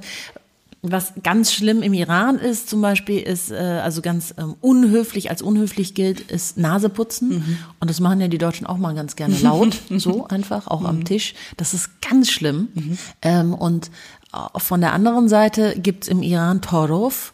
Und das ist diese Höflichkeitsform. Da wollte ich dich auch noch drauf oh, genau. Da gibt's einfach echt ähm, interkulturelle ähm, Kommunikationsprobleme dadurch, ja. weil Torov ist eine bestimmte Höflichkeitsform im Iran, die es wirklich auch nur im Iran das gibt. Das ist ja so ein, so, so ein soziales System irgendwie. Also genau, also du bietest ähm, im Grunde genommen etwas an, wie so bleib doch zum Essen. Mhm. Und dann sagt der andere, weil er das diese, diese Höflichkeitsform kennt, nein, natürlich nicht. Und du sagst nochmal, ja, bleib doch. Und er sagt nein. Und ähm, so geht es hin und her. Und zum Schluss bleibt er nicht und er, und er geht auch. So. Ich als Studentin habe immer auch so ein so ein, wie nennt man das so, also der Hanan Bose, so wenn der, der Mund zu schnell aufgeht, bevor ja, du ja, denkst. So, ja. hab dann immer gesagt, kommt doch zum Essen. Und ich habe genau neben der Mensa gewohnt. Also mein Essen war auch definitiv ja. besser als das Mensa. Also kam, ich hatte jeden Tag Leute zum Essen, weil ich nicht meinen Mund halten konnte. Ja. Weil ich immer gesagt, kommt doch zum Essen. Aber ich wollte eigentlich das gar nicht sagen. Also ich wollte eigentlich, dass die sagen, nee, aber sehr vielen Dank und so weiter. Und die saßen halt dann sofort da. Ein Satz und da waren alle da. Oder zum Beispiel ähm, sagen sie im Taxi, wenn du dann, äh, wenn ich, ich habe ein Stipendium für Iran bekommen in meiner Studienzeit und war da sechs Monate und mit mir waren eben deutsche Kommilitonen und ähm, die kamen dann in die Uni, haben gesagt, also die Taxifahrt, schon wieder war die umsonst, die sind so nett, weil im Iran gibt es ganz viele so Flosken, die man sagt, so Robelinadere. Mhm. So, es ist so deiner nicht würdig oder so. Ja. musst du nicht, also so, im Grunde übersetzt, musst du nicht zahlen. Aber so, und der Deutsche ist dann einfach mal aus dem Taxi gegangen. Aber natürlich hat der Taxifahrer erwartet, dass du eigentlich ja. es zahlst. Es ist einfach nur diese Toro-Höflichkeitsform. So, ich habe mich dann manchmal gefragt, ob wir das ähm, auch auf das Atomabkommen transportieren können, ob das einfach eine ähm, interkulturelle ja. Kommunikationsproblematik ja, war, ja. dass sie eigentlich nicht über dasselbe gesprochen haben. Also so. eigentlich, eigentlich war das Tordorf. eigentlich haben wir gesagt, wir stellen das Atomprogramm nie ein. so, nee, und Raketen machen wir auch weiter. Gut, aber das war ja auch nicht Teil des Atomprogramms, das Raketenprogramm. Ja, aber genau, das Tauruf, äh, das äh, wurde mir damals auch erklärt und das war auch ähm, dann schon sehr interessant, eben dann zu hören, ähm, es gibt ja natürlich auch Leute, also Iraner, Iranerinnen, die das, glaube ich, nicht mehr ganz so durchziehen, so wie ich verstanden habe. Ja, dass das, äh, dann so sagt man so Torf Nakon. Hm. Also so lass es einfach. So, so. Sag mal westlich. Ach so, okay. Sei mal westlich, auch nicht schlecht. Ich glaube, du hast sehr, sehr viele Geschichten aus dem Iran und die du auch ähm, erzählt hast und die sicherlich, die du auch noch erzählen kannst oder die du auch erzählen würdest. Also es gibt natürlich auch immer Geschichten, die man nicht schafft. Ähm, aber gibt es vielleicht eine die dir besonders im, also in Erinnerung geblieben ist? Ähm? Ja, also mh, mm, schon die Geschichte, die ich vor genau einem Jahr produziert habe und die auch ausgestrahlt wurde, Weltspiegel extra in der ARD. Ähm, das ging über drei Frauen und ähm, drei Generationen, Großmutter, Mutter und ähm, Tochter und die Tochter war Rayhane. Rayhane war diejenige, die das Video Happy von Pharrell im mhm. Iran äh, mit ihren Freunden nachgespielt hat. Äh, und es gab ja weltweit diese Pharrell Happy Videos mhm. und im Iran gab es eben auch eins und sie wurden verhaftet. Mhm. Und ähm, mit ihr und ihrer Familie habe ich diesen Film gemacht, der repräsentativ ist für sehr viele ähm, Familien in der Gesellschaft im Iran. Die Großmutter war mit Minirock Schah-Anhängerin, ist dann quasi durch die Islamische Republik streng religiös geworden. Die Tochter ist auf, als Revoluzerin, als Studentin auf die Straße gegangen, gar nicht für die Islamische Republik, sondern gegen den Schah, weil der Schah damals in den Augen vieler Intellektueller und Studenten einfach der Despot war, vom Westen gesteuert und einen extrem schlimmen Geheimdienst hatte, den Savak, der ähm, jegliche Opposition im Keim erstickt hat und die Menschen hat umbringen lassen, Kritiker. Und dann eben Rayhane, die mit dieser Islamischen Republik eigentlich nichts mehr zu tun mhm. hat und nichts mehr zu tun haben möchte und die Influencerin ist ähm, auf Instagram und äh, mhm. eine der bekanntesten und ihre Mutter sich bei ihr entschuldigt für das, ähm, was sie im Grunde genommen ihr als Erbe überlassen hat. Mhm. Und gab es da ähm, auch aus dem Iran Feedback vielleicht zu dem zu dieser Geschichte? Oder ja, ich habe meine Feedback Presse aus dem Iran? Ja, also ich habe meine Pressekarte verloren. der Johanne wurde wieder verhaftet. Mhm. Also das war äh, das Feedback aus dem Iran. Oh. Ja. Um jetzt auch noch mal so ein bisschen ähm, ins Positive zu kommen ähm, über das Land, weil das ist ja trotzdem auch ein sehr vielschichtiges Land, ein sehr spannendes Land. Ähm, und gerade auch die persische Kultur ähm, hat ja auch sehr viel Einflüsse gehabt auf die arabische Kultur zum Beispiel und auch auf die westliche Kultur. Ähm, wo bist du denn, wenn du im Iran bist, am liebsten? Äh, auf dem Land bei ganz einfachen Menschen, die so herzlich sind und so offen und frei eigentlich, auch in ihrer Weltanschauung, dass ich mich da manchmal trotz Kopftuch und Verhüllung und ähm, Einschränkung meiner Freiheiten freier fühle als hier. Mhm. Weil die Gedanken so frei sind und weil die Menschen so äh, unglaublich freundlich sind. Die haben einfach so ein großes Herz, dass mhm. dieses Herz dich trifft. Mhm. Ja.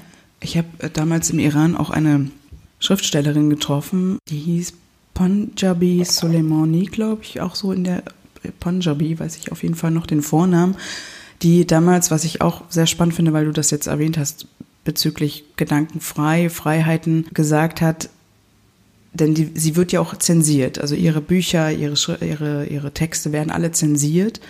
Und deswegen ist sie kreative, mhm.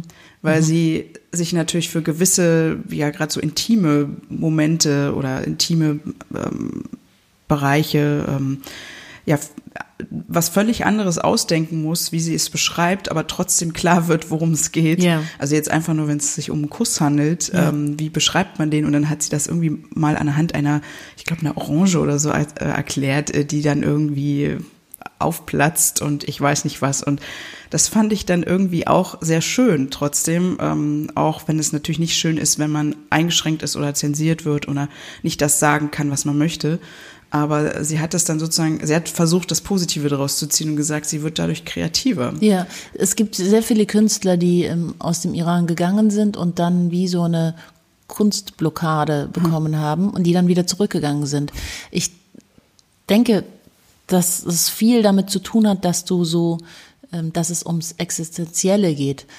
Du musst so viel um dein Überleben ähm, für dein Überleben kämpfen, dass du plötzlich auf Gedanken stößt, die du vielleicht hier gar nicht ähm, triffst in deinem mhm. Kopf, weil du hier fast in so eine so eine phlegmatische Gemütlichkeit übergehst. Du musst dir um nichts hier Gedanken machen, ja und wenn es hier einem dann schlecht geht, mal oder wenn dein Kind, weiß ich nicht, eine Krebsdiagnose bekommt, dann spüren die Menschen hier das auch, wenn du wirklich zutiefst erschüttert bist, dann kommst du, dann hast du ja Gedanken, die du so auf dem Sofa, wenn du dich beschallen lässt vom Fernseher oder Netflix, nicht hast. Mhm. Ja, und dieses Exist Exist Existenzielle ähm, macht die Menschen im Iran zu, zu, zu, zu Künstlern. Ja. Mhm. Und was sind denn ähm, so deine Lieblingsplätze in Teheran? Du bist ja wahrscheinlich da eher am häufigsten dann, auch wenn du gerne auf dem Land bist. Mm, mm, in Teheran. Also, ich bin wahnsinnig gerne im Bazar, mm. einem Teppichbazar in einem großen im Iran, äh, in Teheran. Äh, Bist du da Experte? Entschuldigung, weil du gesagt hast vorhin, dein Vater ist ja Teppich. äh, naja, ich, also ich bin jetzt nicht so Expertin, dass ich dir jeden Teppich sagen kann, wie alt der ist und welches Muster woher stammt. Aber ich kann dir schon so ungefähr sagen, woher, also wie der heißt und ob der jetzt gut ist oder nicht, der Teppich. Ja. Ähm, und wir haben da noch ein Geschäft so. im großen Bazar in Teheran. Das steht aber leer, seit mein Onkel gestorben ist. Mhm. Und ähm, ich habe mir mal kurz mit meiner Schwester überlegt, ob wir nicht dieses ähm, Geschäft mitten im Teheraner Teppichbazar wiederbeleben sollten. Das Amiri-Geschäft. Das Amiri, die Amiri Sisters. Ja. So. Also wir wären dann auch die einzigen ähm, weiblichen Teppichhändlerinnen. Ich liebe Teppiche. Mhm. Ich kann wirklich auf, also ich brauche Teppiche überall. Ich finde, Teppiche machen einen Raum rund und ich liebe auch den Geruch von Mottenkugeln. Naphthalin. Ja. Ich liebe es. Ist, ich bin damit einfach aufgewachsen ja. und für mich sind Teppich die total Teppiche die totale Harmonie. Das ist äh, ich ja ich also da bin ich sehr gerne in Teheran und ähm, dann bin ich auch noch sehr sehr gerne oben in den Bergen. Mhm. Darakir und Darband, da ähm, Teheran grenzt ja ans Gebirge und du läufst dann direkt im Grunde genommen rein in die Berge. Und da gibt's dann äh, Restaurants und du sitzt dann und kriegst Schischlik und solche Sachen. Das ist ganz toll. Rauchst Wasserpfeife. Ja. Und das ist so, so ein bisschen auch sehr viele der jungen Menschen gehen auch in die Berge, um da so abzuschalten vom System. Man lässt sie da so ein bisschen mehr gewähren und freier ähm, mhm. sich bewegen und sie nehmen ich wollte gerade sagen Kassettenrekorder mit, aber es gibt's ja nicht mehr. Boxen äh, mit irgendwelchen. Ja, so. Aber also ich, dieses Bild von früher ist noch da, die hatten dann wirklich so Kassettenrekorder dabei und haben dann äh, mhm. Musik gehört von äh, alten äh, persischen äh, traditionellen Sängern, die jetzt nicht mehr singen dürfen, wie Gugusch oder Ebi und so. Ja, das habe ich äh, auf deinem Instagram-Account gesehen. Das habe ich natürlich nochmal gestalkt. Ähm, da hast du Gugusch ähm, in Frankfurt, glaube ich, gesehen. Ja. Und ähm, Über sie mache ich jetzt auch einen Film. Also okay, äh, weil das wollte ich dich nämlich fragen, ähm, weil du da geschrieben hast, sie ist so die iranische Ikone oder iranische ja. Ikone der Pop, Pop Ikone der Popmusik, ja. Popmusik, genau. Und ich muss ganz ehrlich sagen, also ähm, äh, ich, ich kannte sie vorher gar nicht, auch ähm, trotz, äh, dass ich jetzt mal im Iran war. Ähm, ich weiß nicht, kennst du Feiruz? Ja, Wahrscheinlich klar. ist sie so Ja. vergleichbar, kann man das sagen? Ja, kann man so, ja. Ich meine, die arabische Welt ist natürlich Ist größer, größer, und dadurch ist Feiruz auch, hat eine grö grö- größere Popularität Klar, als jetzt Gugush. Aber Gugush ist zum Beispiel in Afghanistan, äh, die Ja. Menschen hören auch in Afghanistan Gugush und äh, sie, also für Iraner ist sie das Sinnbild für das alte Persien, Ja, ja, ja. also Schadzeiten und äh, eine ähm, toll singende Frau auf der Bühne, die in, in kurzen Röcken einfach im Grunde genommen das Mhm. ja raus, repräsentiert hat, was früher auch äh, im Iran eben schon stattgefunden hat. Das Mhm. war nicht die Masse, das war sicher auch äh, für eine Elite, aber sie wurde auch im Nachhinein zu dieser Ikone nochmal, äh, ja, die, die Gewichtung hat nochmal mehr Ja. zugenommen. Ja. Ich fand damals ähm, in Teheran war das ja, glaube ich, oder vermische ich das jetzt, glaube ich. Nee, ich glaube, das war in, in Isfahan, fand ich ja eine sehr, sehr schöne Stadt. Also im Vergleich jetzt zu den paar Städten, die ich da gesehen habe. Mhm. Teheran die ist so- ja nicht schön. also Sind wir mal ehrlich. Nee, also äh, Isfahan ist natürlich sehr grün, deswegen war das sehr schön. Und ähm, ich kann mich da erinnern, was ich irgendwie witzig fand, damals auf dieser, ich hoffe, ich spreche sie jetzt richtig aus, die Sio Sepol. Sio Sepol, ja. Ähm, was ja so ein bisschen die Liebesbrücke Ja, ist. Ähm, ja. 33 Bögen, Brücke auch genannt. Und dann ähm, hocken da die Die Liebes, Liebenden ja, die Liebespaare. und treffen sich da Ja. und so ein bisschen Tinder analog. Vielleicht, ich weiß nicht. Dann gab es noch dieses, ich habe auf jeden Fall, Do, hieß das Do, Do, Do, Do, das mit den, wo Mädchen und Jungen sich mit dem Auto hinterherfahren. Kennst du das? Dur Dur Sada. Ja. Ja, ja, das gibt's ja in jeder größeren iranischen Stadt, ne? Also diese. Autokorsos. Genau. Ja, ja klar, weil in anderen Ländern gibt's ja auch Bars und Kneipen und Clubs, Ja, wo man gut. sich treffen kann. Im Iran halt nicht. Deswegen treffen sich die Menschen auf der Straße in Autos. Also es ist ja, es ist so, dass in Teheran weißt du, dass zu bestimmten Uhrzeiten an bestimmten äh, Straßen einfach Stau ist, Hm. weil die Menschen in Autos sitzen, junge Leute, also zwei Mädchen, drei Jungs und so weiter, in äh, jeweils einem anderen Auto und sich dann so beäugen und wenn man sich gefällt, das ist Tinder analog, ähm, dann gibt man, dann tauscht man äh, Telefonnummern aus. So, also Match. Match, genau. so, und äh, es kommt aber auch sehr drauf an, welches Auto du fährst. Ich habe da mal so einen Test Okay. gemacht. Ich habe mich mal in so einen alten Paykan gesetzt, dieses alte iranische, coole, traditionelle Auto, eine iranische Produktion. Gibt's kaum noch, Paykan, auf der Straße. Und mich hat einfach niemand angeschaut. So, und dann habe ich mich mit den gleichen Klamotten, gleiches Make-up, ne, in ein so ein, so ein Patrol-Jeep gesetzt und alle wollten mich haben. Also es geht auch sehr viel da um Statussymbole, ja, und ähm, gerade ähm, wenn du nicht natürlich aufwächst in einer natürlichen Gesellschaft, sind Statussymbole und Schönheit und ne, die Nasen-OPs, ich, äh, gefühlt jede iranische Frau hat die, eine Ja. operierte Nase, sehr, sehr wichtig. Und die werden ähm, hoch stilisiert zu, zu, das muss ich erreichen und das, dann werde ich glücklich, aber dann siehst du, wenn die Frauen dann letzten Endes den reichen Typen abbekommen haben und ihr ganzes Leben darauf sich getrimmt haben, sitzen sie dann auch unglücklich neben ihm, ähm, weil es dann nicht das ist, was sie eigentlich glücklich macht, aber sie dachten halt lange Zeit, dass sie es erfüllt. Also so Statussymbole sind sehr, sehr wichtig im Iran. Ja, du hast es ja schon angesprochen, Nasen-OPs, das ist, äh, glaube ich, auch ein sehr interessantes Thema in diesem Land. Äh, aber davon kann ich ja auch ein Lied sprechen, wenn man vom Libanon redet. Ja, Also da daher- sind die auch echt gut. ne? Auf jeden Also, Fall. Ähm, Ging es dir auch so? Also ich war ja als Schülerin Ja. äh, im Iran, weil ich ein Sozialpraktikum in einem Krankenhaus gemacht habe. Du siehst, äh, ich habe auch echt Studium, Stipendium im Iran. So, also ich, manchmal denke ich mir auch, ich hätte mir auch mal ein paar andere Teile der Welt anschauen können. Gut, also ich war da und habe ein Sozialpraktikum gemacht, drei Wochen in einem Teheraner Krankenhaus. Und ähm, damals, es war, war 96, ja. Und alle sagten zu mir, oh, du hast so eine schöne Nase und du bist so schön und so hübsch und so weiter, ja.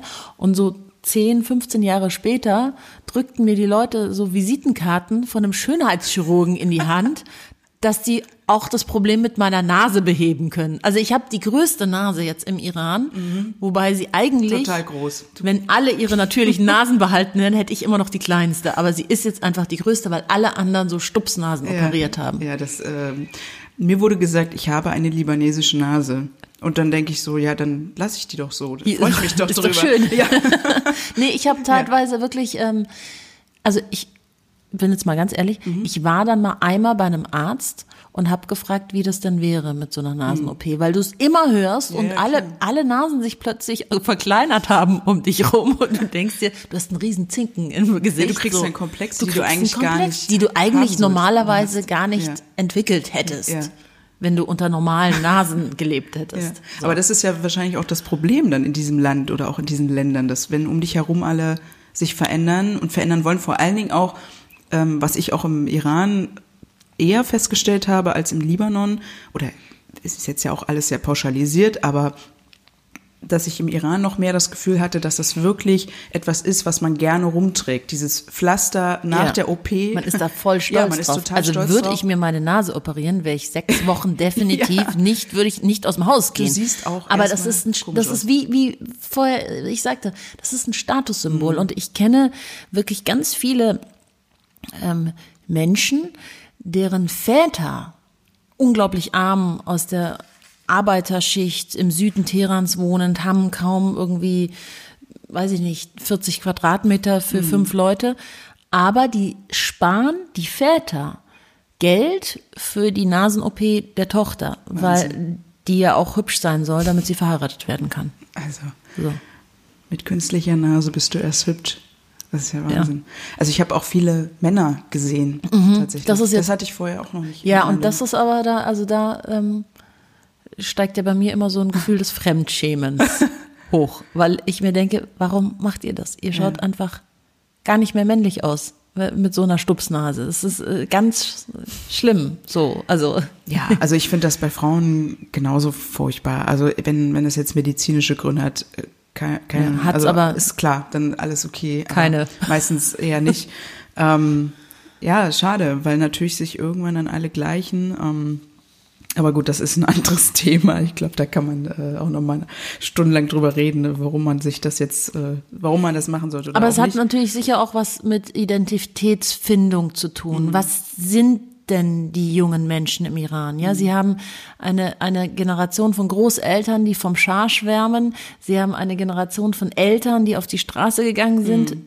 und diese Revolution ihnen im Grunde genommen jetzt als Erbe hinterlassen haben. Und sie haben selber die sozialen Medien, die sie eigentlich danach streben lassen, in den Westen zu gehen. Deswegen, die sind so ein bisschen rootless, also so ohne Wurzeln. Also sie ja. wissen, sie schwimmen gerade ja. so ein bisschen. Wer, was, was ist ihre Identität? Ja.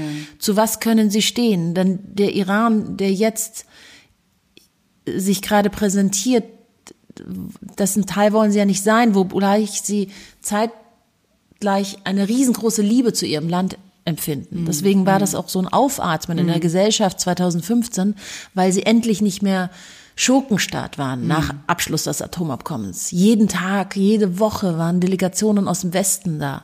Die wollten alle Geschäfte machen mit dem Iran. Die Iraner haben wieder ähm, eine gerade Haltung angenommen, wenn wir das jetzt als Bild darstellen. Ja, sie haben ihren Stolz, sie waren wieder stolz, sie mussten sich nicht schämen für, für das, was im Grunde genommen die Politik jahrelang gemacht hat, sondern man wollte wieder mit ihnen reden. Sie waren kein Schurkenstaat mehr, sie waren nicht mehr, äh, hatten nicht mehr diesen Paria-Status. Also mhm. es war einfach ähm, eine kurz, kurze Zeit, die Iraner nennen es selber die Zeit der Flitterwochen rund ums Atomabkommen. Okay. Ja.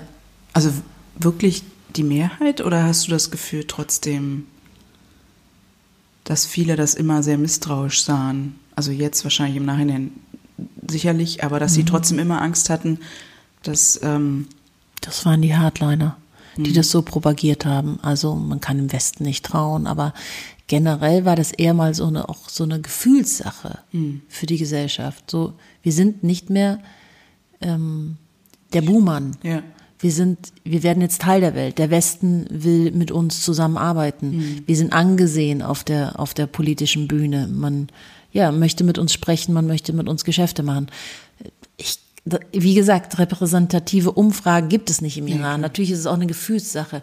Natürlich bewege ich mich auch sehr viel in Teheran, ja, und ähm, bekomme da die Stimmung mit. Aber es war schon ein Großteil der Menschen waren ähm, glücklich. Ich meine, man mhm. hat nach Abschluss des Atomabkommens, ich habe genau zehn Tage vorher das Studio übernommen, gab es ähm, äh, in Teheran ganze Straßenzüge mit tanzenden Menschen, weil sie das Atomabkommen gefeiert haben. Mhm.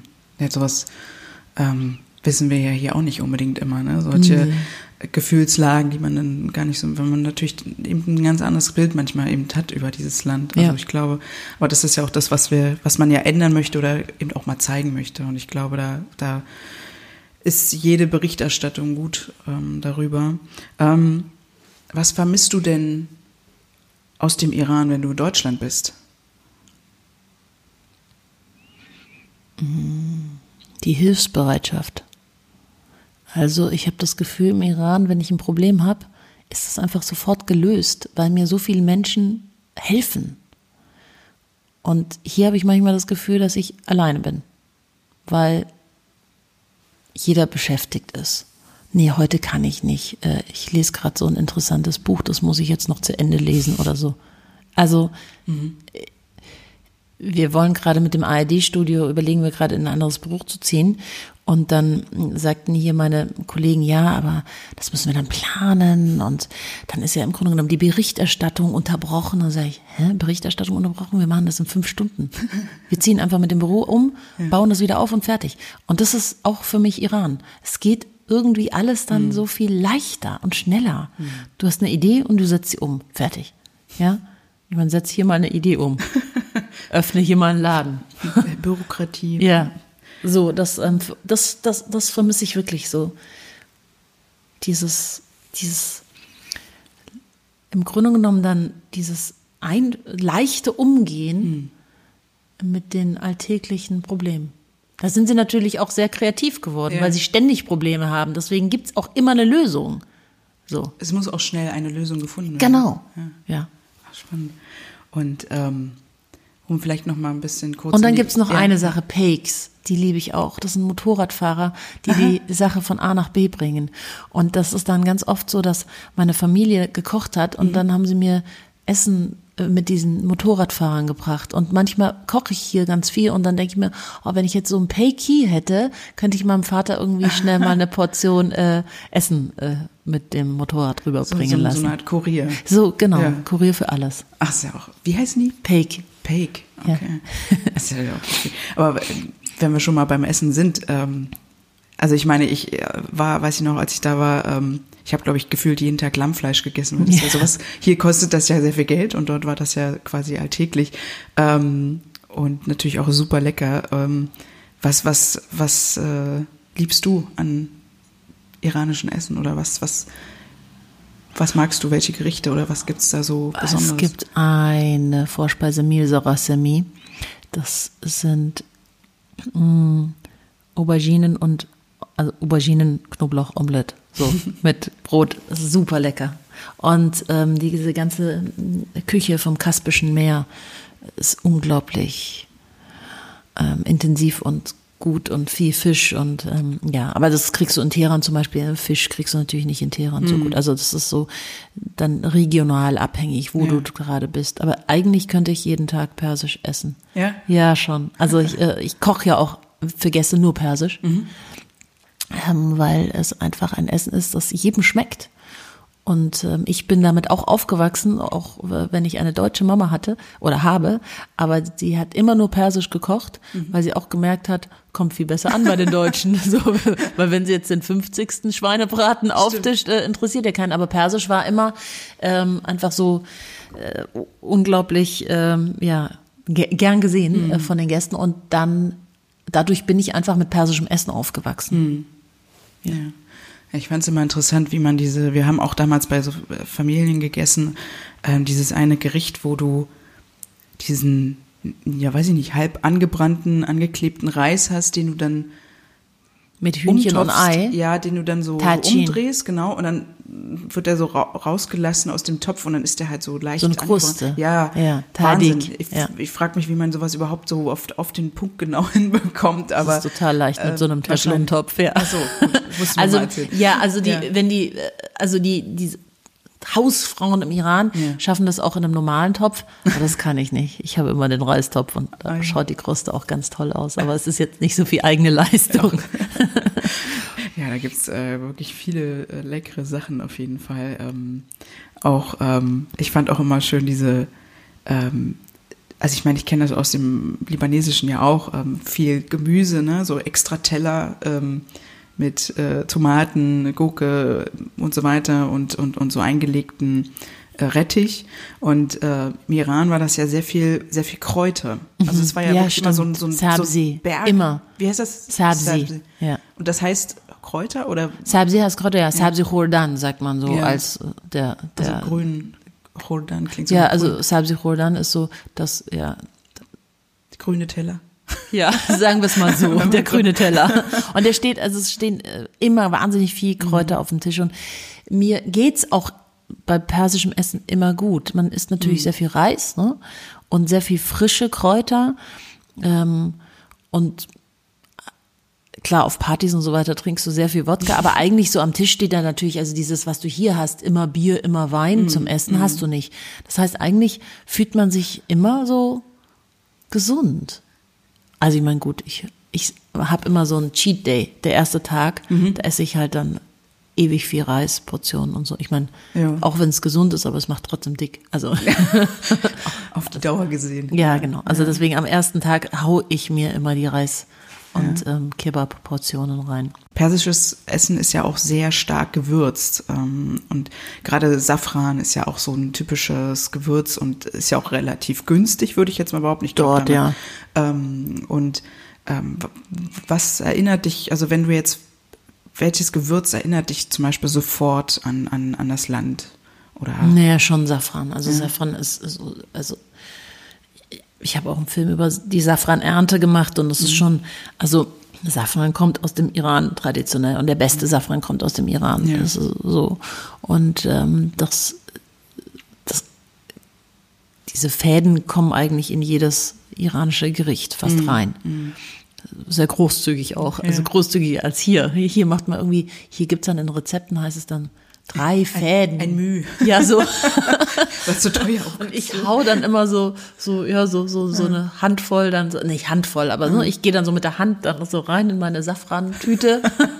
Und ähm, ja, muss man ja auch richtig zubereiten, Safran. Ja, das ist ja. ja so, dass du den ja, also diese Fäden in einen Mörser packst und dann ein bisschen Zucker drauf streust, dass die Kristalle des Zuckers zermürben dann quasi diesen Safran und dann hast du das Puder und dann kommt heißes Wasser drauf, also kochendes Wasser und das schüttest du dann, diese Flüssigkeit, diese rote schüttest du dann erst ins Essen. Also nicht den Safran einfach reinwerfen. Ah, Dadurch entfaltet sich das Aroma. Okay, das ist, deswegen ist Podcast auch so toll, weil wir dann noch ein bisschen Service hier anbieten. Ja, Ähm, Kochrezepte nebenbei. Kochrezepte. Nathalie Amiris äh, Kochrezepte, können wir noch ein Buch drüber Ja, schreiben. habe ich auch noch. Ich habe so ein, äh, ja, klar, hat ja jeder vor, oder? So. Ja, Kochbuch. Ja. Das Ziel im Leben. so, ich äh, wollte dann einen Essensblog machen, wirklich. Ah, ja. Mhm. Äh, quer durch den Iran. Ähm, ja, aber im Moment habe ich ja ein bisschen Schwierigkeiten mit tun, ne? Einreisen auch und so weiter. Ja. Ja. Na, es gibt ja auch bestimmt, äh, gibt es denn auch im Iran unterschiedliche Gericht, also oder ein Gericht, was man unterschiedlich zubereitet im Iran? Also, dass man, wo es Unterschiede gibt? Ich glaube, Frage, äh, ich glaube gar nicht regional, sondern jede Familie macht so, sein wie ihr so- Essen so genau Ja. äh, unterschiedlich. Also Khorishi Kalaf zum Beispiel so Sellerie, Lamm, Eintopf. Äh, oh Gott, das klingt schon total lecker. ja, es ist echt auch echt lecker. Du musst mal zu mir zum Essen kommen. Sehr gerne. Also ich, ich mache es zum Beispiel immer mit Tomatenmark, aber sehr viele machen es ohne Tomatenmark. Ja. So, und dann ähm, sind die Iraner auch nicht so wahnsinnig. Also deswegen scheue ich mich auch immer davor, ein iranisches Restaurant aufzumachen, was ich wirklich auch mal so im Kopf hatte, weil ich liebe dieses Essen so sehr und ich würde das so gern teilen mit allen. Aber ähm, ich habe Angst vor den Iranern, dass die dann sagen, so schmeckt es aber nicht richtig. So, weil Nicht wie bei meiner Mutter. Ja, genau. Bei meiner Oma. Ja. Ich glaube, das Problem äh, gibt's. Äh, ich meine, ich kenne das auch aus dem Libanon, dass man dann immer sagt, ja, hier meine o Mutter, meine Oma hat's macht besser das ganz gemacht. anders. Ja. Und, ja. Und- das ist doch gar nicht so richtig. Ja. Was ich auch interessant fand, als ich da war, ähm, jetzt mal als ganz anderes Thema nochmal, aber an Produkten, die dort, die dort, die es dort gab, äh, zu kaufen. Ich meine, du hast es ja erwähnt, ähm, so ein bisschen der ähm, Hass gegen USA, aber es gab unheimlich viele ähm, amerikanische Produkte. Hätte Ja, ich nicht gedacht. Dieser Also Hass der trotzdem- USA ist auch nur ein, Genau, ein also- Mittel der Propaganda. Also Ja. ich war, es gibt ja diesen am 4. November, das ist der Jahrestag der Besetzung der amerikanischen Botschaft, Mhm. die ja zu Beginn der Islamischen Republik besetzt wurde. Und ähm, seitdem es ja auch keine direkten diplomatischen Beziehungen mehr gibt. Also seitdem ist diese Botschaft in, im Iran besetzt. Und ähm, bei diesem Jahrestag, äh, der immer natürlich instrumentalisiert wird und wahnsinnig viele mit Bussen angekarrt werden, vor allen Dingen auch sehr viele Schüler. Also man hat schulfrei an dem Tag. Es wird dann, ein, ein, ein, ein Kollege sagte, meinem Kind haben sie heute gesagt, lass die Bücher zu Hause. Wir gehen heute auf die Straße demonstrieren. Und er hat gesagt, wie frustrierend ist das, lass die Bücher zu Hause in der Schule gesagt zu bekommen. Also, sie sind dann, kommen dann auf die Straßen und natürlich drehen wir dann immer, weil wir ja an diesen Tagen drehen dürfen. Aber ich weiß natürlich, was eigentlich ist. Also versuche ich wieder diese Bilder im Grunde genommen in die Wahrheit zu transportieren, ja. Aber wie machst du das, wenn du laute Leute hast, die amerikanische Flaggen verbrennen und äh, schreien Tod Amerika? Also habe ich so eine m, Gruppe von jungen äh, Schülern gefragt, sag mal, wenn ich euch morgen ein Visum für Amerika besorgen könnte, würdet ihr gehen? Und die haben komplett vergessen in dem Moment dann, wo sie waren. Ja, natürlich kannst du das und so weiter. Und denkt natürlich, ausländische Journalistin kann sowieso alles, ja. Und sind total Feuer und Flamme gewesen und wollten alle dann natürlich nach Amerika und am besten heute schon als morgen. Also mir wurde dann das Material abgenommen und konfisziert, weil die natürlich dann gemerkt haben, was ich vorhabe. Aber ja, also ich kenne kein Land, in dem im Moment mehr Leute das Land verlassen wollen als den Iran. Die äh, Sprachinstitute sind überfüllt, die Schlangen bei den ähm, westlichen europäischen Botschaften sind enorm lang für Visa. Und ähm, jeder will irgendwie das Land verlassen, weil sie einfach, äh, also die jungen Leute gerade, weil sie sagen, hier gibt es einfach keine Zukunft mehr für uns. Aber weil du es jetzt auch gerade nochmal angesprochen hattest, dass sie dir dein Material abgenommen haben, wurdest du schon mal verhaftet oder irgendwie Ja. in, in Also gesetzt? ich bin jetzt noch nicht im Gefängnis gelandet, ja, aber ähm, sowas wie mitnehmen, irgendwo hinbringen in so eine Raum. so einen Raum, positiv ausgedrückt, paar Stunden und so, ja. Auch Ausreise gesperrt, Pass abgenommen am Flughafen. Also Weil du hast ja, glaube ich, auch zwei Pässe, ja, genau, zwei also Pässe. iranische und deutsche Staatsbürgerschaft. Weil dann wirst du, ja. können sie mich natürlich noch mal mehr ärgern. Also ich werde, es ist auch der Grund, warum ich gerade in Iran nicht einreisen darf, weil das Auswärtige Amt so. da äh, gesagt hat, das ist gerade im Moment heikel. Ja.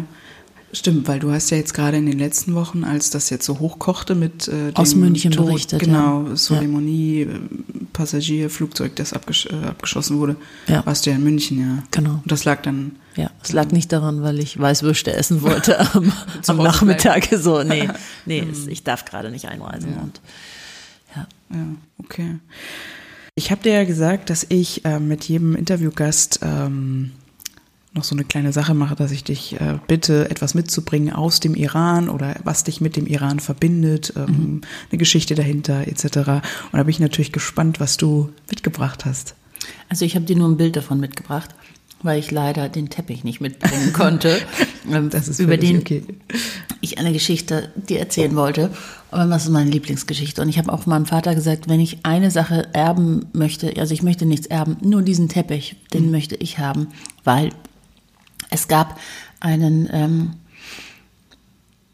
also meine, meine Familie sind ja alle Teppichhändler und ähm, mein Onkel ähm, und mein Vater hatten eben zusammen Teppichgeschäfte und ähm, natürlich hat mein Onkel, der war in Teheran dafür zuständig, auch für Teppiche für den Einkauf und hat sie mir an meinem Vater nach Deutschland geschickt und der hat natürlich immer nach Teppichen so Ausschau gehalten und er war in London auf einem Zwischenstopp, kam gerade aus den USA und flog nach Teheran zurück und hatte dann eine äh, Wartezeit von mehreren Stunden und ähm, sah dann in einem Laden, in einem Schaufenster einen Teppich mhm. und sagte so, ich kenne den Teppich. Und dann ist er reingegangen und hat so zwei andere Teppiche gekauft und hat dann gesagt, ja, und der im Schaufenster auch noch. So, aber hat dann so äh, das nebenbei eher so erwähnt, weil er nicht zeigen wollte, wie wichtig ihm dieser Teppich war, weil er hat gesehen, dass das sein, dass es der Teppich war, den seine Mutter vor 40 Jahren geknüpft hatte und verkaufen musste, weil sie arm waren und dieser Teppich dann Jahre später, also Wochen später oder Monate später wollte er ihn zurückkaufen und dann war er aber ja aus Yazd schon weg nach Teheran verkauft worden. Und 40 Jahre später hat er ihn dann in diesem Geschäft gesehen und dann eben gekauft. Und mein Onkel ist ein sehr strenger, ähm, sehr ernster Mensch, aber er hat vor Freude getanzt. Ach, wow. Und dieser Teppich hängt jetzt bei uns in München. Ach toll, ja. das ist eine schöne Geschichte. Dann vielleicht noch eine abschließende Frage, die ich so immer jedem stelle. Und ähm, ich meine, vielleicht hast du es auch schon vorhin beantwortet. Ähm, was können wir vom Nahen Osten lernen? Oder vielleicht auch vom Iran? Die Gastfreundschaft. Also ja. sie steht über, über allem. Dieses ähm, Herzliche. Mhm. Wirklich. Und sie, und sie sind herzlich. Also ähm, das würde uns allen gut tun. Ich merke es ja, wenn man freundlich ist zu den Menschen hier auf der Straße oder älteren Menschen, weiß ich nicht, hilft, in den Bus einzusteigen. Es geht einem selber dann ja so gut, wenn man freundlich mhm. ist und etwas Gutes tut und so ein bisschen mehr aufeinander achten und ähm, einfach mal, also meine Familie kocht nie Essen, ohne es den Nachbarn auch zu bringen oder den Bauarbeitern, die auf der Straße gerade irgendwie bauen oder der, die, die Müllabfuhr, die gerade kommt. Es wird immer geteilt. Mhm. Wenn diese, wenn die Gesellschaft im Iran nicht da wäre, der Sozialstaat würde nichts oder kaum was für dich tun. Die Gesellschaft hilft sich gegenseitig. Es wird zwar immer weniger, schon auch, also war noch vor 40 Jahren anders, weil es den Menschen einfach auch schlechter geht, aber ich denke, wenn wir uns da ein bisschen was abschauen, dass wir mal wieder nach rechts und links schauen und einfach mal beim Nachbarn läuten und sagen, hey, ich habe gerade ganz viel Pudding gekocht, hier ist auch ein Schüsselchen, ja. Und übrigens das leere Schüsselchen würdest du im Iran immer mit einer Füllung zurückbekommen. Also man würde dann nie, wenn man etwas bekommen hat, also so ein Pudding, sage ich mhm. jetzt mal, äh, bekommst du, dann würdest du das leere Schüsselchen definitiv füllen mit Schokolade oder einem Apfel mhm. oder was du gerade gemacht hast. So. Das ging. Ja. Das zum Gegengeschenk. Ja. Und das finde ich sehr schön. Ja. Ach, super. Das ist auch eine schöne Geschichte am Ende. Dann Nathalie, vielen Dank, dass du da warst, dass wir das so spontan hier ja. einrichten konnten, hier in der aller Früh. Und vielen Dank für deine Arbeit und viel Erfolg noch und Khoda Hafiz. Khoda Hafiz.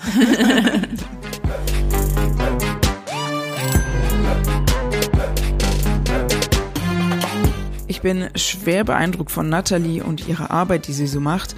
Natürlich bin ich das auch bei meinen anderen Gästen, na klar, aber ich denke, dass es sicherlich nicht immer so einfach ist, über ein Land zu berichten, mit dem man auch familiär noch so sehr verbunden ist. Man spürt ihre Liebe und Verbundenheit zu dem Land, aber auch ihre kritische Haltung und Entschlossenheit, mehr über dieses Land zu berichten und aufzuklären und damit auch bis an ihre Grenzen zu gehen. Was hast du aus der Folge mitnehmen können? Ich dachte, ich weiß schon einiges über dieses Land, aber Natalie hat, finde ich, noch einiges einordnen können und ein paar tolle und spannende Geschichten parat. Ich freue mich auf viele weitere Gäste, mit denen ich sprechen werde und die dein und mein Wissen über diesen Raum bereichern. Also falls du jemanden kennst, mit der oder dem ich unbedingt mal in diesem Podcast sprechen sollte, dann schreib mir gerne. Ich freue mich auf dein Feedback zur Folge, zum Podcast und überhaupt, wenn du ihn weiterempfiehlst und likest. Also, Roda Hafiz, tschüss und bis in zwei Wochen.